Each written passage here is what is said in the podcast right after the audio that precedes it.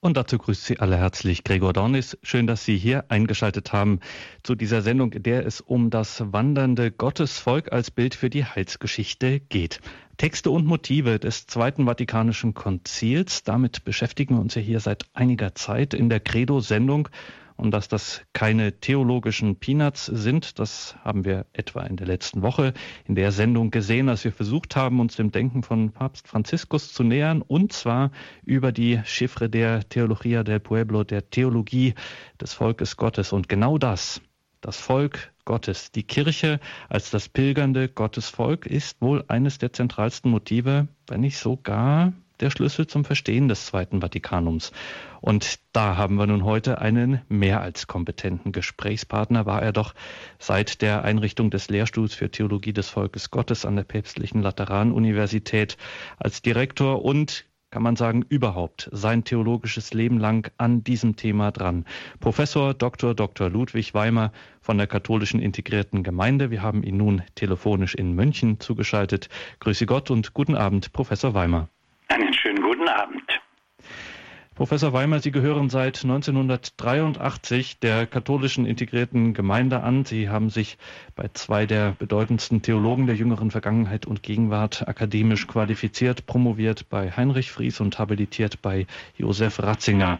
Auch Ihre Publikationen haben für Aufsehen gesorgt, etwa Ihr Jugendkatechismus, Ihre gemeinsam mit Gerhard Lofink verfasste doch außergewöhnliche Reflexion der unbefleckten Empfängnis Maria nicht ohne Israel oder auch ihre Schrift Der Jude, Jesus von Nazareth zum Gespräch zwischen Jacob Newsner und Papst Benedikt XVI.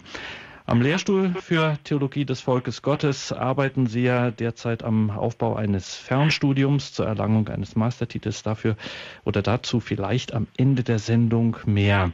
Hier und jetzt soll es also um das wandernde Gottesvolk als Bild ja, für nichts Geringeres als die Heilsgeschichte gehen. Und das, Professor Weimer, müssen Sie uns erklären, was Sie uns da eigentlich sagen. Inwiefern ist das wandernde Gottesvolk Bild für die Heilsgeschichte? So, nun beginnen wir mal mit ein paar Zeilen, die schon etwas älter sind, von 1924. Dafür stammen sie von einer Dichterin Gertrud von Lefort aus ihren Hymnen, ein paar Zeilen nur. Deine Stimme spricht, ich habe noch Blumen aus der Wildnis im Arm, habe noch Tau in meinen Haaren aus Tälern der Morgen Menschenfrühe. Ich war dunkel in den Sprüchen all ihrer Weisen. Ich war auf den Türmen ihrer Sternsucher. Ich war die Sehnsucht aller Zeiten. Ich bin auf der Straße aller ihrer Straßen. Auf mir ziehen die Jahrtausende zu Gott. Was damit gesagt ist, auf mir ziehen die Jahrtausende zu Gott, das bedeutet, die Kirche ist nicht nur das, was gerade lebt, die eine Milliarde lebende Katholiken und die anderen, die wir dazu zählen können, sondern die Kirche besteht aus einem Riesenzug durch die Zeitgeschichte. Eine Menge laufen vor uns, die Heiligen, die Toten, von Abel und Abraham an, und wir schließen uns hinten an diesem Zug an. Das ist die Kirche. Die hier auf Erden kämpfende Kirche und die schon verherrlichte Kirche. Das ist also gemeint mit dem wandernden Gottesvolk. Die einen wandern noch auf der Erde, die anderen sind schon am Ziel. Das Bild vom wandernden Gottesvolk stammt eigentlich aus der Geschichte Abrahams, aus der Geschichte des Exodus Israels aus Ägypten. So kam es in den Hebräerbrief im Neuen Testament und Augustinus und andere Theologen, Cyprian, Gregor der Große, haben es in der Kirche verbreitet. Die Kirche ist ein Volk, das pilgert, das unterwegs ist. Nun könnte man ja einmal fragen, ja, das ist sehr modern wieder und sehr an der Zeit, die neue Lust an den Pilgerwegen, die Pilgerfahrten. Von Leichnam wird oft bezeichnet als ein Wandern der Kirche. Aber das ist nur ein Moment an der Ekklesia. Das Menschliche, das Unterwegssein, der Aufbruch, das ist nur das eine. Eine menschliche Wanderung muss nicht einmal ein Ziel haben, da genügt es, dass man sich bewegt. Worum es bei der Kirche geht, ist etwas ganz anderes. Kirchlich gesehen heißt Wanderung immer Auszug aus der alten Welt. Auszug aus dem Sklavenhaus Ägyptens. Zumutung einer Wüstenwanderung. Ohne Aufbruch gibt es keine Geschichte mit Gott. Im Alten Testament heißt es bei dem Auszug aus Ägypten, dass die Wolke führt in ein gelobtes Land, dass man sich führen lassen muss. Man bestimmt also nicht selber die Etappen und die Orientierung auch der Wanderung, in welche Himmelsrichtung es geht. Pilgernde Kirche heißt natürlich, dass es Gott und dem ewigen Heil entgegengeht, aber es gibt eine Verschränkung von Zukunft und Gegenwart. Wir pilgern nicht einfach, weil die Erde noch so unvollkommen ist, in das ewige Heil im Himmel, sondern das ewige Heil ist schon zu uns gekommen und wir pilgern als irdische Kirche zusammen mit der schon vollendeten Kirche, pilgern wir sozusagen mitten im Reich Gottes.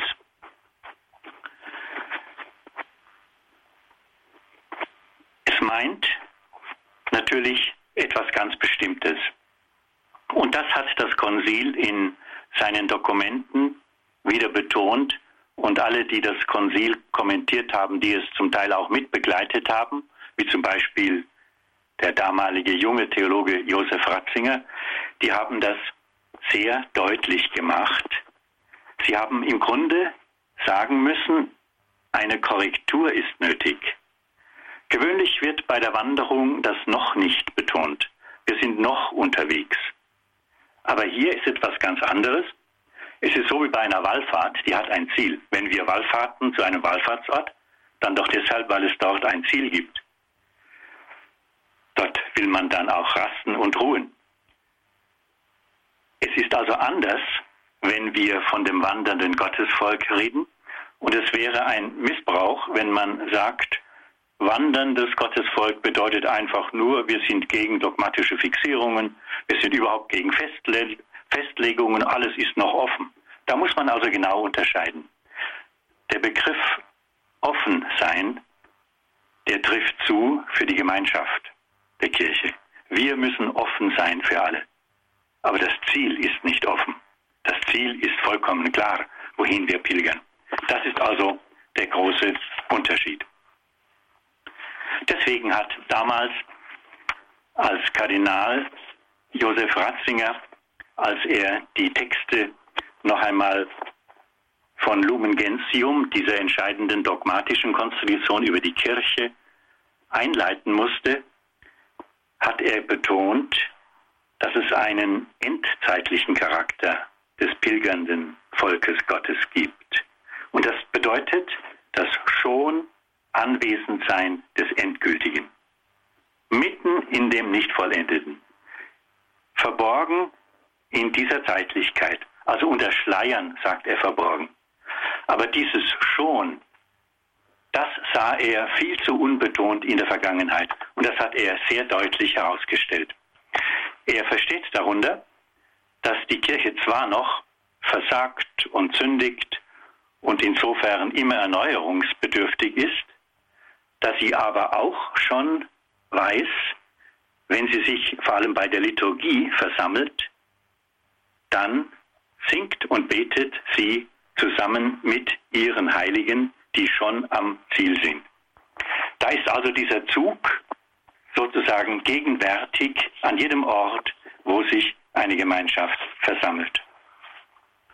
Schauen wir jetzt ein wenig auf dieses entscheidende Dokument Lumen Gentium, was da eigentlich an Neuem passiert ist. Im ersten Kapitel lautet der Satz, und davon ist auch dann dieser Titel Licht, Lumen der Völker, Lumen Gentium genommen, lautet der erste Satz, die Kirche sei das Licht der Völker, sie sei Sakrament und Werkzeug für die Vereinigung mit Gott und auch für die Einheit der Menschheit. Also nicht nur mit Gott soll sie sich vereinigen, sondern soll auch die Menschen zusammenbringen. Das macht ja die Bedeutung des Katholischen speziell aus, dass es um diese Welt geht und um die ganze Menschheit geht, um den universalen Auftrag. Sacramentum soi signum et instrumentum. Werkzeug heißt im lateinischen Urtext Instrument. Gott braucht also ein Instrument in der Welt, ein Sakrament, also ein Zeichen, und das ist die Kirche. Und auch wenn sie kleine Herde ist, sagt an anderer Stelle irgendwo der Text später, macht das gar nichts. Sie ist trotzdem für die ganze Welt zuständig und mitverantwortlich. Die Absicht des siebten Kapitels in Lumen Gentium wird auch in der Überschrift gesagt, der endzeitliche Charakter der pilgernden Kirche und ihre Einheit mit der himmlischen Kirche. Die Absicht ist, eine Gesamtschau zu geben. Für die Kirche, die sozusagen schon mit ihrem Himmel gegenwärtig in der Welt wirksam ist. In der Zeit zwischen dem ersten Kommen und der Wiederkunft Christi ist nicht einfach alles gleichgültig, sondern es ist ganz wichtig, dass wir die irdischen Aufgaben wahrnehmen. Das Reich Gottes soll auf der Welt schon gebaut werden. Das Wort von dem Pilgern im Urtext heißt es eigentlich ganz unterschiedlich. Ich will es gleich einmal auflisten. Das Wort von den Pilgern wird gewöhnlich also nur Deutsch so übersetzt. Es heißt Ecclesia Peregrinans, die pilgernde Kirche, gleich im Artikel 48 am Anfang. Es heißt aber auch schon vorher, wir sind Wandernde, Pilgernde. Es heißt, wir sind verfolgt und Gott tröstet uns auf unserem Pilgerweg. Das ist verbal ausgedrückt, peregrinando. Der Text erinnert an die Wüstenwanderung der Israeliten in der Wüste. Und er sagt dann in diesem Artikel 48 nicht nur peregrinans, pilgernd, sondern auch ecclesia viatorum. Also, das heißt, die Ecclesia von unterwegs Seienden. Oder es heißt Christiana Interviatores Communio, eine Gemeinschaft von Erdenpilgern, eine christliche Gemeinschaft, Communio ist das Wort für Gemeinschaft, von Viatores, von Leuten, die unterwegs sind. Und so setzt sich das fort durch diese Nummer 48 mit Paulus Zitaten über das Pilgern und nach diesen Paulus-Zitaten kommt dann wieder der Gedanke vor, dass wir als Erdenpilger mit den Brüdern, die entschlafen sind, schon gemeinsam unterwegs sind. Das Miteinander von pilgernder und himmlischer Kirche ist dann eine, ein neuer Artikel, das ist Artikel 50, wo wiederum diese Viatorum die Ecclesia der Unterwegsseienden zweimal vorkommt und dann noch einmal als das Wir der Gemeinschaft von Erdenpilgern. Es ist übrigens nicht nur dieses Dokument, wo so etwas vorkommt, sondern im Konzil wird öfters von diesem Pilgern geredet, aber hier ist also die hauptsächliche Stelle.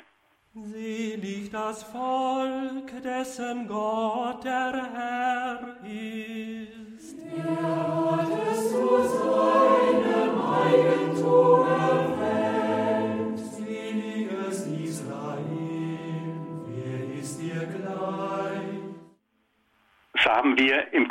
Wenig gesehen, was das Konzil meint. Es meint keinesfalls eine Rechtfertigung dafür, was viele so heute auch so liberal herauslesen, dass es im Grunde alles noch offen sei, dass es keine klare Zielrichtung gibt, dass wir vieles ändern dürfen in der Kirche oder auch, dass wir halt leider gespalten sind, aber das macht gar nichts.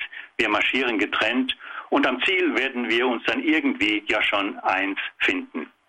Diese ewige Suchideologie ist keinesfalls damit gemeint, sondern es ist einfach ein spezifisches Wort für dieses Geheimnis, dass wir schon im Reich Gottes leben, im angebrochenen Reich Gottes leben, dass der Himmel schon auf der Erde ist und dass es trotzdem noch nicht vollendet ist.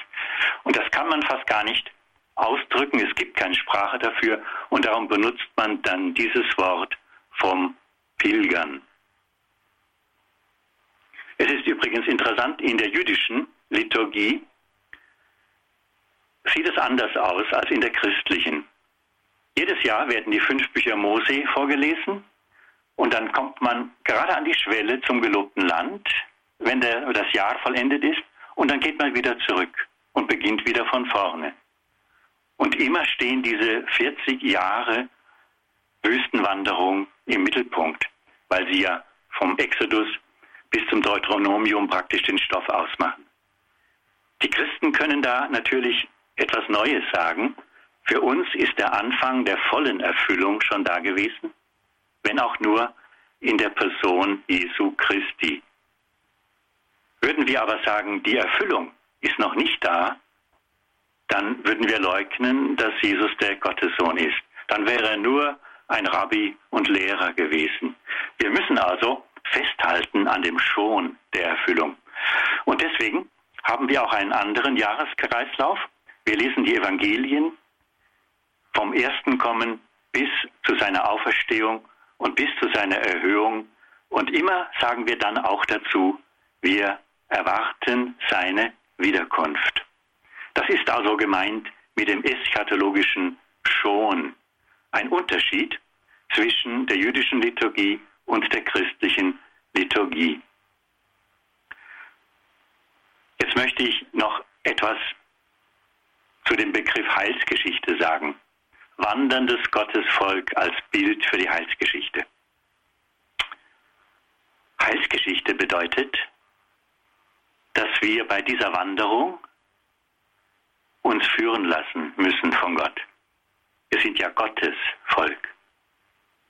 Sich führen lassen von jemandem, den man nicht sieht. Da gibt es auch also kein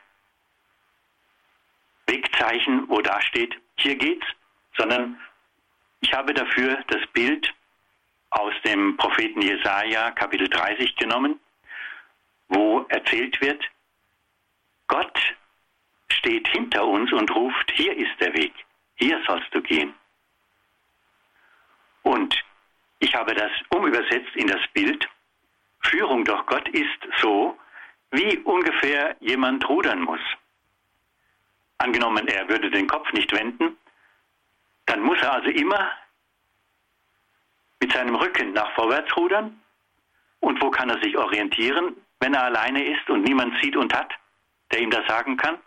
Er kann sich nur an dem orientieren, wo er zuvor war. Um übersetzt auf das Gehen und Wandern.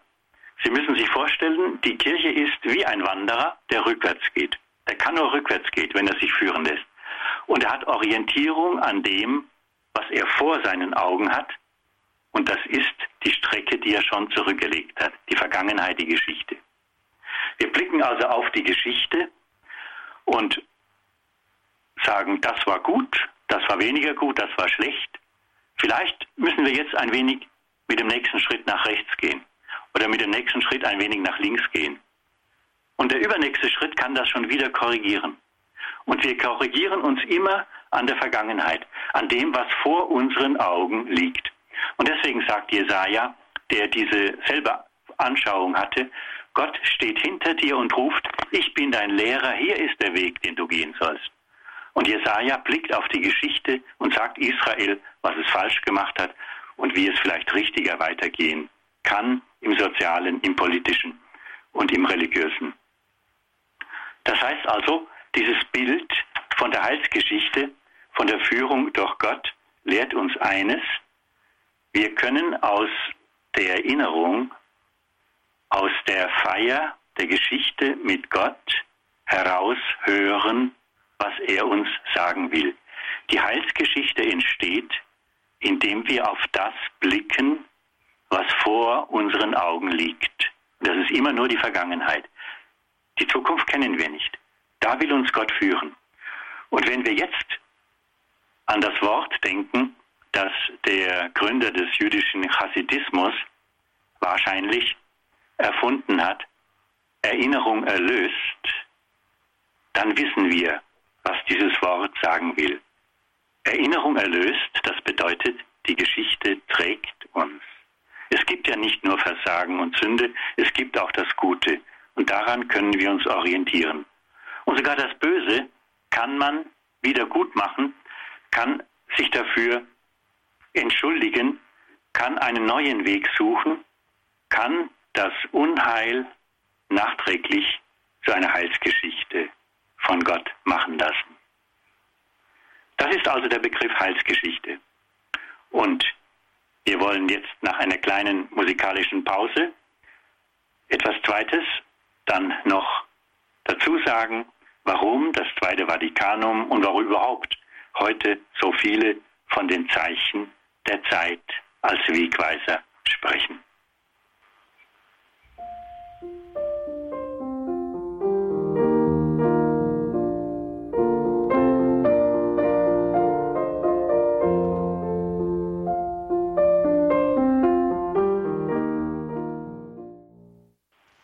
Sie haben eingeschaltet in der Credo-Sendung bei Radio Horeb und Radio Maria. Wir sind heute verbunden mit Professor Dr. Dr. Ludwig Weimer und es geht heute wieder mit einer Betrachtung über Motive des Zweiten Vatikanischen Konzils. Geht es um das wandernde, das pilgernde Gottesvolk als Bild für die Heilsgeschichte. Wir haben gesehen, die Heilsgeschichte ist nicht etwas Unwesentliches an der Kirche, sondern die Kirche ist Geschichte mit Gott, mit einer unglaublichen zeitlich-räumlichen Tiefe, sozusagen von Abel an, von der ganzen Schöpfung der Menschheit an bis heute und bis in eine uns unbekannte Zeit wird diese Geschichte verlaufen und es wird auch immer eine Geschichte von Menschen mit Gott sein. Wir glauben, dass die Kirche aus Judenchristen am Anfang vor allem und Heidenchristen die Mitte dieser Reflexion der Geschichte der Menschheit mit Gott ist.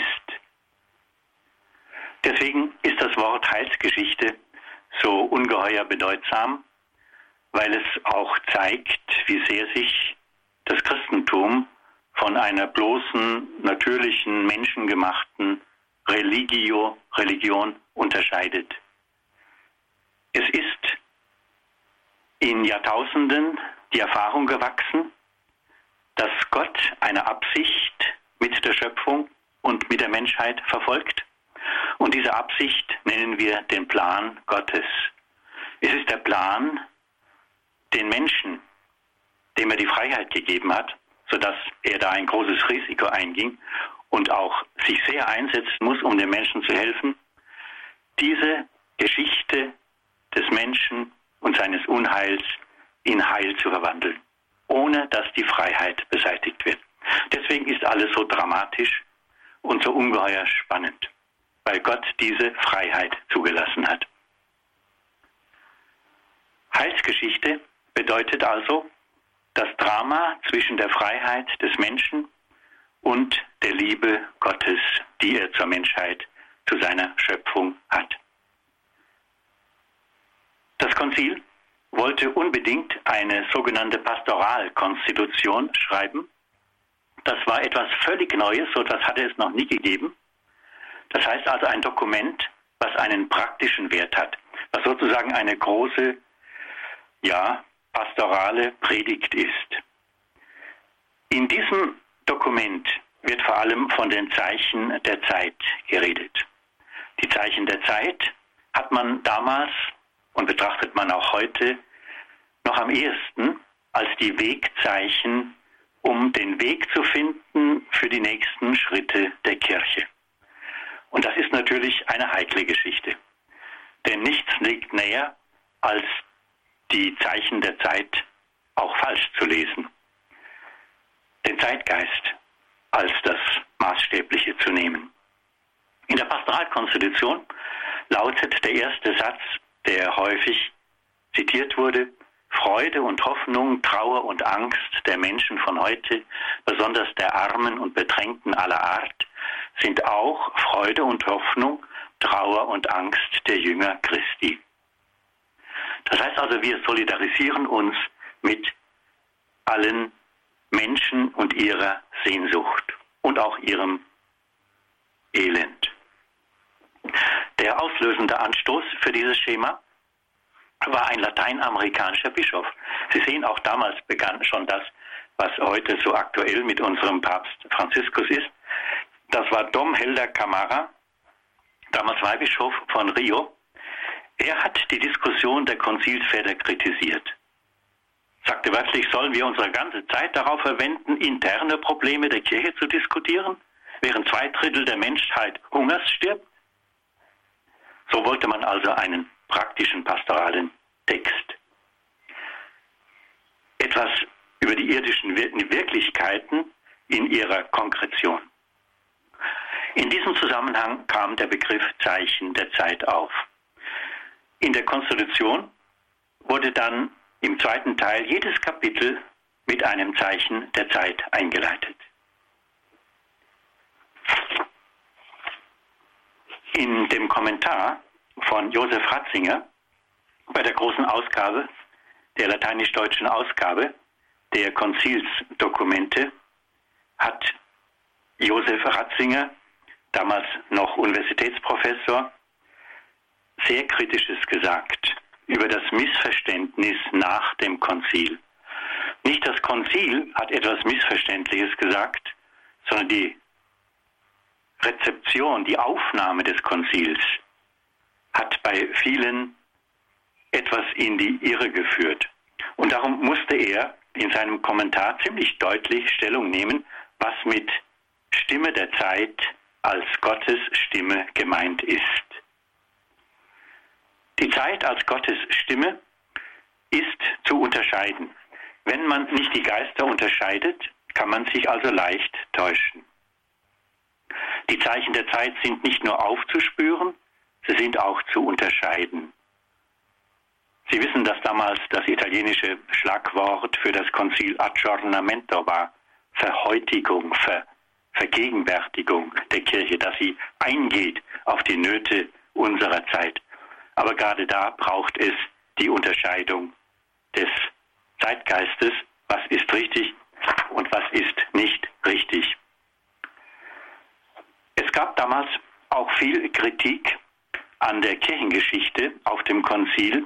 Zum ersten Mal hat die Kirche ihre Mitschuld eingestanden an vielem, was in der Welt schlecht gelaufen ist, zum Beispiel auch an der Aufklärung die so viele Atheisten hervorgebracht hat. Ratzinger hat in seinem Kommentar noch deutlicher davon geredet und nachdem er höflich war, hat er es getan mit Worten des Patriarchen Maximos, der ganz eindringlich gefordert hat, dass der Egoismus von manchen Christen schuld sei an dem Atheismus der Massen wenn sie das Evangelium integral gelebt hätten, dann wäre uns viel Leid in der Welt, er meint zum Beispiel den atheistischen Kommunismus, erspart geblieben. Das war damals also ein großes Thema, als man rückgeblickt hat auf das Konzil. Und dann muss man natürlich immer noch dazu sagen, dass das bis heute anhält dass bis heute die Frage diskutiert wird, was sind die Zeichen der Zeit? Wo muss die Kirche sich bewegen? Wo muss sie etwas ändern? Und wo muss sie gegen die Zeit stehen? Vielleicht gerade die Diskussion über den radikalen Islam, der Europa kritisiert, zeigt, dass man auch heute etwas bereiter ist, zuzugeben, dass es so einfach nicht ist, nur auf die Zeichen der Zeit zu hören, dass die Kirche auch die Umkehr aus einer Verirrung der Zeit genauso zum Thema machen muss wie die wie den Versuch, nach vorne weiterzugehen, Dinge neu zu interpretieren, die es vielleicht in der Vergangenheit so mitgebracht haben, dass man sich zu stark fixiert hat auf Dinge, die vielleicht tatsächlich nicht ewig sind, sondern nur einem bestimmten Kulturstand entsprochen haben. Das Eingeständnis der Schuld war jedenfalls schon einmal sozusagen ein Ohrenaufmacher. Dann hat man schon besser verstanden, was Gott in dieser Zeit zu sagen hat. Der Weltdienst der Kirche ist also ein besonderer. Sie kann, wenn sie der Welt dienen will und der Not in der Welt helfen will, dann kann sie nur einen richtigen Fortschrittsbegriff verwenden. Sie darf nicht einfach kooperieren mit der sündigen Welt. Vielleicht werden wir auch in den nächsten Tagen, wenn die Journalisten über die neue Enzyklika von Papst Franziskus sprechen, da noch viel hören, wie sich das verhält, diese Öffnung für die Nöte der Zeit und zugleich auch den Widerspruch gegen Dinge, die nicht ganz stimmig sind. Wir kommen also zu einem weiteren kleinen Thema. Von da aus, von den Zeichen der Zeit, kommen wir auf die Frage, was darf denn die Kirche, ja was muss die Kirche bei ihrer Verkündigung ändern? Was ist ihr Traditionsbegriff? Heißt Tradition, dass die Kirche einfach immer semper idem, immer beim Alten bleibt oder nicht? Da hat ja das Konzil begonnen, die alten Entwürfe, die in Rom ausgearbeitet worden waren, einfach vom Tisch wegzulegen und was ganz Neues zu machen, lauter neue Dokumente zu schreiben. Und man kann seitdem nicht mehr sagen, dass die Kirche traditionell ist, dass sie einfach nur bei der Tradition verbleibt. Sie verbleibt bei den Werten, von denen sie nicht abrücken kann. Aber das ist auch eigentlich das Modernste, was man machen kann, gegen einen Strom schwimmen, der in die falsche Richtung strömt. Schauen wir ein wenig auf diesen Offenbarungsbe auf diesen Traditionsbegriff. Was heißt Tradition für die Kirche? Wenn die Kirche sagt, die Offenbarung ist abgeschlossen mit den Aposteln, sagt sie doch dazu, aber die Heilsgeschichte geht weiter. Die lebendige Geschichte mit Gottes geht weiter. Der Begriff Offenbarung ist relativ modern. Den gab es über anderthalb Jahrtausende in der Kirche gar nicht. Da gab es nur das Wort Heilsgeschichte, verstanden als ein Prozess, als ein Wandern der Kirche zu den Völkern, wo sie ihre Verkündigung formuliert, wo sie versucht, die Schrift auszulegen und das, was sie in der mündlichen Tradition noch weiß. Es ist also eine Tradition, die nicht stehen bleibt, sondern die ein Gehen, ein Wandern ist. Auch wenn es manchmal so klingt, als ob es ein Zurück wäre.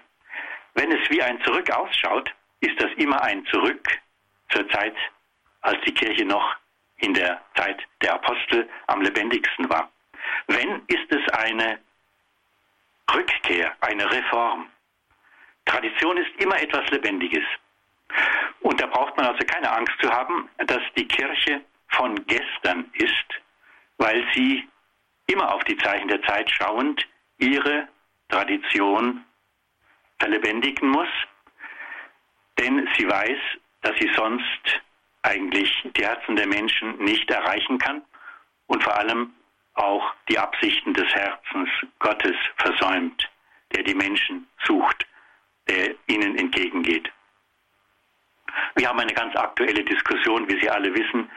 Das ist die große Diskussion darum, ob zum Beispiel die Laien in der Kirche das Recht haben, moralische Fragen etwas anders zu entscheiden als Rom und Rom unter Druck zu setzen, weil sie einfach sagen, wir müssen die Lebenswirklichkeit berücksichtigen.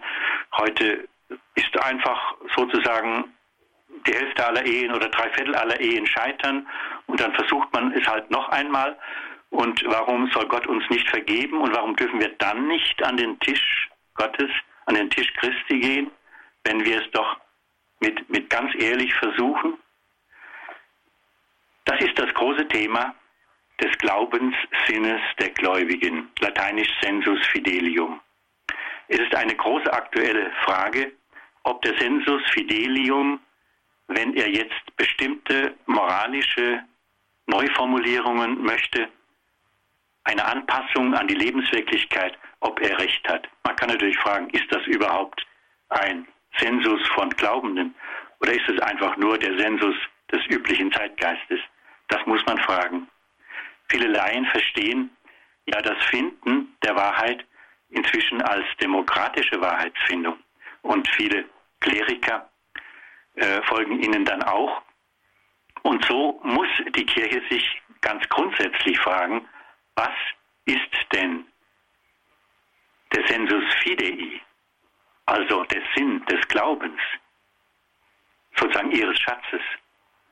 Und sind unsere Gläubigen dann noch, und unsere Priester, unsere Prediger, sind alle unsere Predigten dann immer noch auf diesem Niveau des Sensus des Glaubens oder sind sie im Grunde ein bisschen abgerutscht in den Zeitgeist? Es läuft gerade eine kleine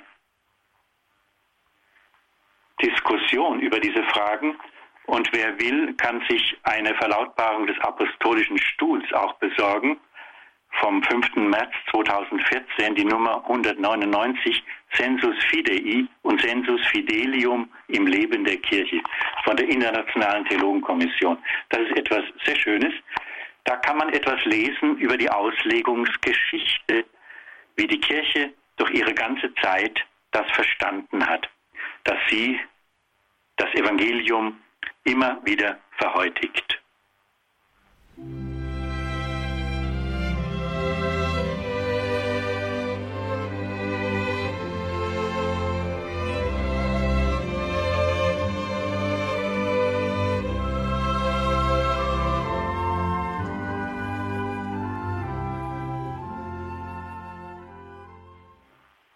Wir sind an dem Punkt, wo wir langsam sagen müssen, ja, wir haben selber nicht mehr sehr viel Zeit jetzt für unsere Darlegungen und deswegen will ich noch ein paar kleine Gedanken sagen zu der Frage der irdischen Zeit, Heilsgeschichte.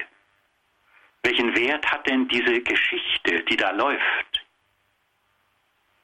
Wir dürfen keinesfalls die Zeit abwerten und dürfen nicht meinen, weil am Anfang der Kirche vielleicht äh, Gläubige gemeint haben, noch zu ihren Lebzeiten kommt das Ende der Welt und das Weltgericht und dann brauchen sie gar nicht mehr sterben. Und weil auch manchmal jetzt solche Dinge aufkommen, dass irgendeine Glaubensgruppe meint, demnächst kommt aus irgendeinem einem fernen Stern kommt, kommt ein Raumschiff und holt uns ab und dann ist das Leben auf der, Ende, auf der Erde zu Ende und die Zeit ist zu Ende.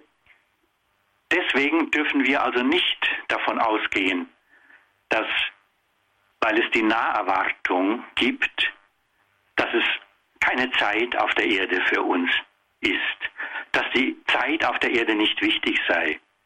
Die Zeit scheint für Gott so wichtig zu sein, die er uns gibt, dass eben in den letzten 2000 Jahren das Weltgericht nicht gekommen ist. Vielleicht gibt uns Gott noch viel, viel Zeit, ganz viel Zeit. Vielleicht ist es ein Geschenk, dass er uns die Zeit lässt. Und dann bedeutet an die Naherwartung des Endes denken, dass wir diese uns von Gott gelassene Zeit qualifizieren müssen, wie wenn er morgen früh kommt. Wie wenn Christus wiederkäme morgen früh. So heute leben. Damit können wir Millionen Jahre verbringen. Es wäre doch schade, wenn diese Schöpfung schon zu Ende wäre. Ich sehe sogar in der Bitte des Vaterunsers, dein Reich komme, also das Reich Gottes möge kommen, also hierher kommen, dein Wille geschehe wie im Himmel, so auf Erden, eine Antwort auf diese Zeit. Wenn wir auf Erden so vor Gott leben, wie im Himmel vor Gott gelebt wird, also wie die Vollendeten leben, wie die Engel leben, dann ist die Zeit auf der Erde von einem großen Wert. Dann ist es Heilsgeschichte. Ich würde also nicht sagen, dass die Gegenwart, die Welt und überhaupt die Zeit, die Geschichte abgewertet werden darf. Pilgern würde nur bedeuten, wir sind sozusagen an der Prüfungszeit, das Eigentliche kommt alles erst noch. Das Eigentliche ist auch schon da. Deswegen sind wir Getaufte. So viel also zu der Zeit. Und noch ein kleiner Gedanke, der vielleicht ungeheuer wichtig ist, weil wir ein Christentum haben, das in der Vergangenheit so furchtbar individualistisch geworden ist. Was ja nicht falsch ist, dass der Einzelne als gläubige Person sich wichtig vorfindet. Das ist nicht falsch. Aber das Entscheidende ist doch, dass das wandernde Gottesvolk ein Wir ist, ein Kollegium, ein großes Kollegium. Und vergessen wir nicht, wenn Gott ein Sakrament und ein Instrument für die Welt hat, dann ist es ein Volk, das eine gewisse Größe braucht, um die Welt verändern zu können. Eine gewisse Größe braucht. Vor allem eine Qualität als Salz, aber auch eine gewisse Größe als wir braucht. Davon hat das Konzil auch gesprochen und davon spricht das Wort Heilsgeschichte und wanderndes Gottes Volk. Es sind nicht Einzelpilger, sondern es ist eine große Gemeinschaft. Und diese Kollegialität hat das Konzil ganz stark betont und hat zum Beispiel das erste Vatikanum, das ja vom Papst gesprochen hat, ergänzt durch den Blick auf das Kollegium der Bischöfe. Auch die Bischöfe sollen ein Wir sein. Sie sollen einig sein, sollen einander helfen, miteinander barmherzig sein. Das besagt nicht, dass es nicht ebenso wichtig ist, dass jeder einzelne Bischof in seinem Gewissen auch einmal gegen sozusagen die ganze Fraktion stehen kann. Denn das Gewissen ist das Entscheidende. Insofern ist die Person das Entscheidende. Aber wenn Gott nicht ein Wir hat, dann wäre er ganz arm. Ich möchte schließen mit einem Schlusswort von Hans-Urs von Balthasar aus einem Büchlein Prüfet alles, das Gute behaltet. Die einzige Frage, die die Kirche sich heute stellen müsste, lautet, wie müsste ich aussehen, damit die Menschen durch mich hindurch den wahren Christus finden können? Die Antwort darauf liegt natürlich nicht in der Umformung kirchlicher Strukturen, mit der man sich leider nur allzu sehr beschäftigt. Sie liegt in der Weise, wie Kirche existenziell zu einem einzigen Hinweis auf Christus werden kann, was sie von ihrer Gründung her, ja von ihrer inneren objektiven Verfasstheit her, ja schon ist. Sie haben eingeschaltet in der Credo-Sendung bei Radio Horeb und Radio Maria. Wir hörten Professor Ludwig Weimer. Es ging um das Thema Wanderndes Gottesvolk als Bild für die Heilsgeschichte. Und jetzt, liebe Hörerinnen und Hörer, haben Sie Gelegenheit, hier anzurufen, sich mit Ihren Fragen, mit dem, was Ihnen vielleicht nicht so ganz klar geworden ist. Vielleicht waren Sie auch mit etwas nicht einverstanden. Hier können Sie sich jetzt hier in der Sendung einbringen. Wir freuen uns, wenn Sie uns anrufen und diese Sendung durch Ihren Anruf bereichern. 089517 008 008 ist die Telefonnummer, eine deutsche Telefonnummer. Das heißt, wenn Sie aus dem Ausland anrufen, wählen Sie bitte die 0049 89 517 008 008.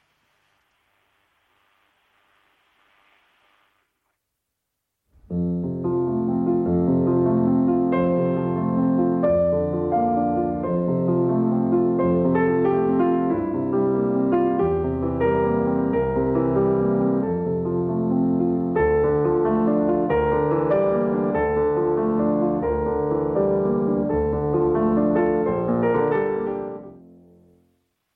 Das wandernde Volk als Bild für die Heilsgeschichte, das ist Thema heute hier in der Credo-Sendung bei Radio Horeb und Radio Maria.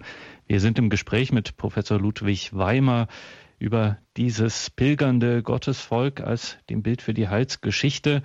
Unsere Telefone sind freigeschaltet 089 517 008 008. Frau Neuwieser aus Ebersberg hat uns erreicht. Guten Abend. Guten Abend.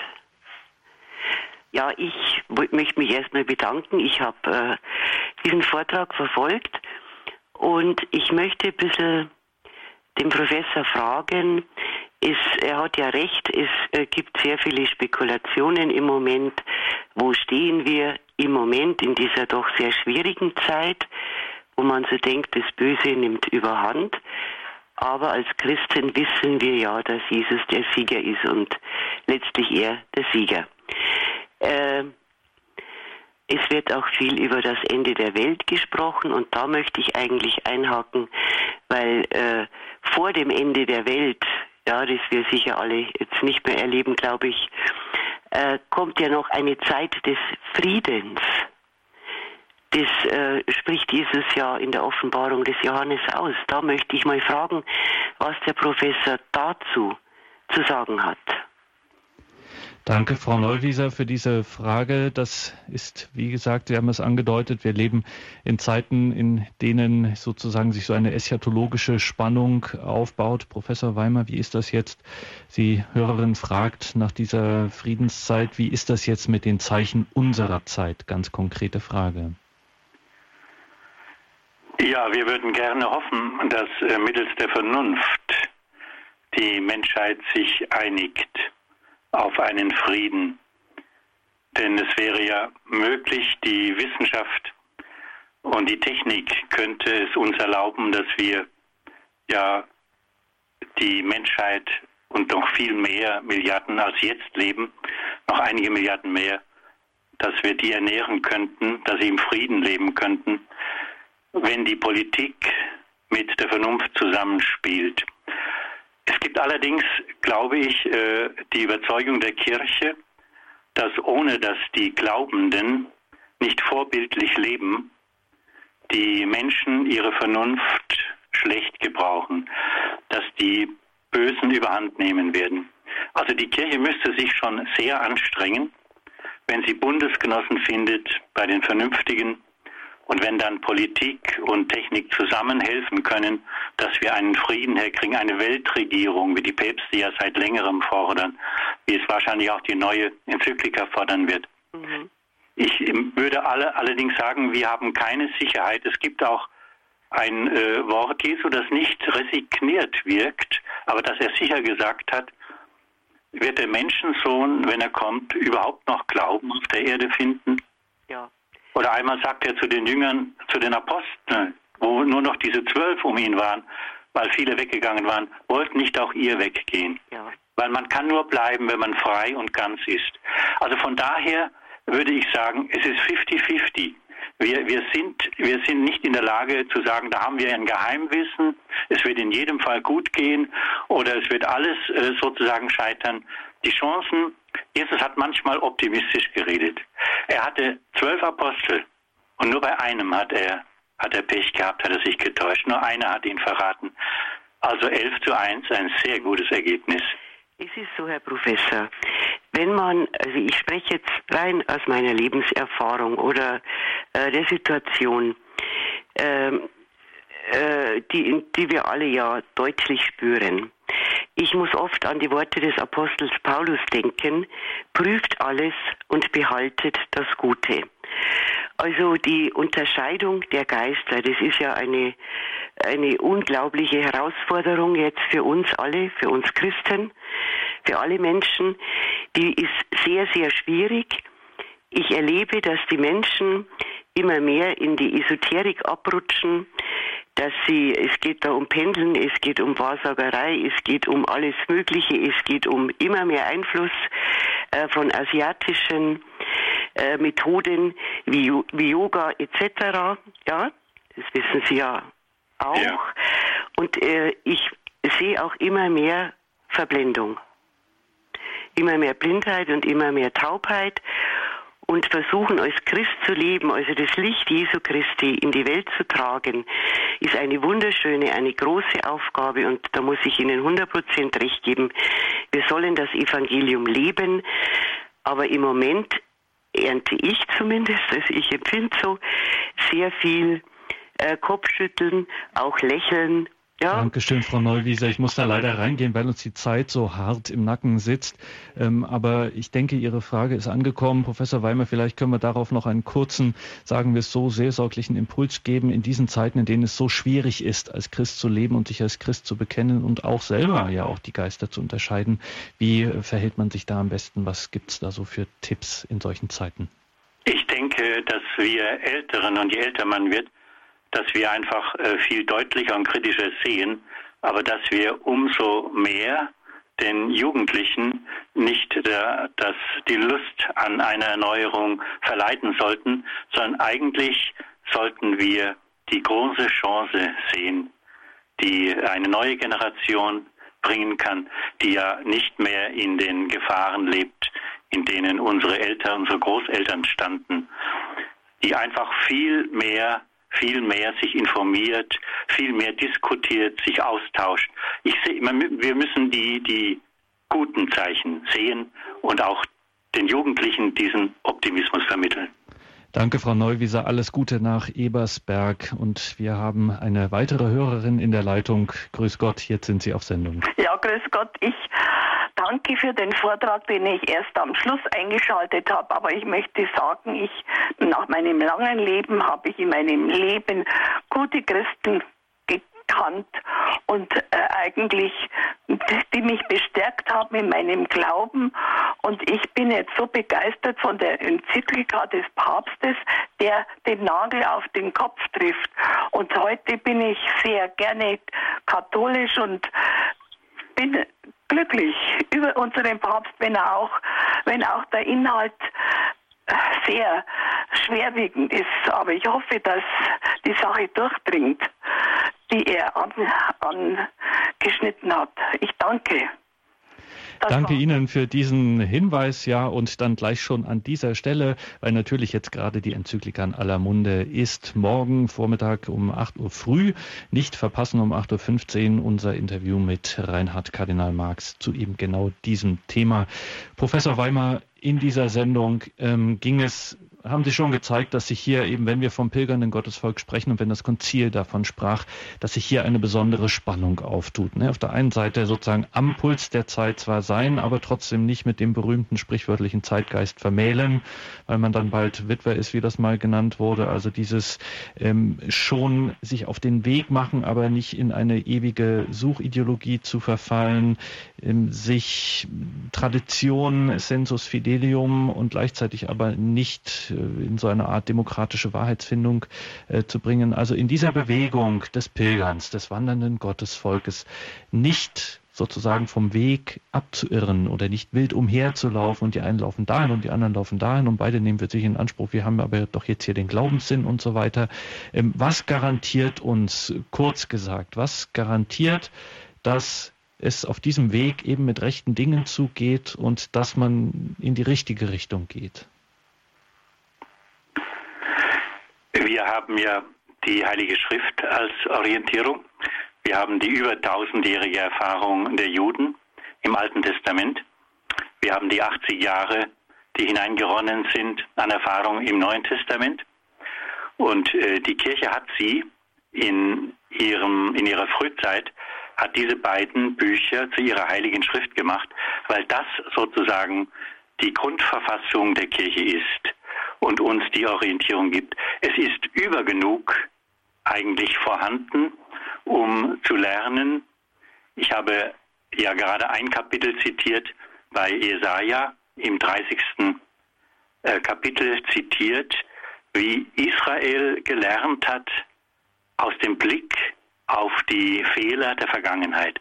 Wenn wir lernen wollen aus den Fehlern, und das nicht vertuschen und verdrängen, dann haben wir schon einmal eine ganz große Sache gemacht. Ich glaube, in der normalen äh, Entwicklung der Technik, der Wissenschaft läuft alles so, dass man etwas falsifiziert, Fehler verbessert und äh, nur aus Fehlern lernt man Entscheidendes. Und von daher glaube ich, also sollte man sehr nüchtern sagen, als Antwort, wir haben in der Heiligen Schrift sozusagen eine, ein Lehrbuch, wie man mit Fehlern umgeht. Und jetzt brauchten wir nur noch, äh, dass wir uns Woche für Woche hinsetzen, wenn wir über die Bibel sprechen oder wenn wir Predigten machen müssen oder wenn sich Christen unterhalten in Kreisen und fragen, was ist denn bei uns in der Nähe, was ist in der Welt, was läuft da falsch und wie können wir das verstehen und deuten. Wir müssen also die Geschichte eigentlich, wir sind zwar keine Propheten, aber wir können mit Hilfe der Bibel, können wir die Geschichte zu verstehen suchen, was richtig läuft und was falsch läuft. Danke, Professor Weimer, für diese Sendung, für diese Einblicke in dieses Thema des pilgernden Gottesvolkes. Wenn Sie sich für die Arbeit von Professor Weimer interessieren, liebe Hörerinnen und Hörer, vor allem auch für die für den Lehrstuhl ähm, für die Theologie des Volkes Gottes, dann schauen Sie auf die Homepage der Professor Ludwig Weimer Stiftung plw-stiftung.de haben wir natürlich verlinkt in unserem Infofeld zur Sendung. Und ganz einfach, wenn Sie Ludwig Weimer googeln, dann wird Ihnen die Suchmaschine das auch gleich als erstes ausspucken. Danke Ihnen, Professor Weimer, für heute, für diese Sendung, für diese Einblicke. Und jetzt bitten wir Sie, Professor Weimer, wie immer zum Abschluss um Ihr stärkendes Gebet, dass wir das, was wir heute gehört haben, von Ihnen auch verinnerlichen und in unserem Leben, in unserem Glauben mehr und mehr einfließen lassen können. Bitten Sie um den Segen. So bitten wir Gott um den Segen für uns alle und um den Frieden in der Welt es segne euch der allmächtige, barmherzige, gute Gott, der Vater, der Sohn und der Heilige Geist. Amen. Danke, Professor Weimer. Danke Ihnen, liebe Hörerinnen und Hörer. Es verabschiedet sich Ihr Gregor Dornis.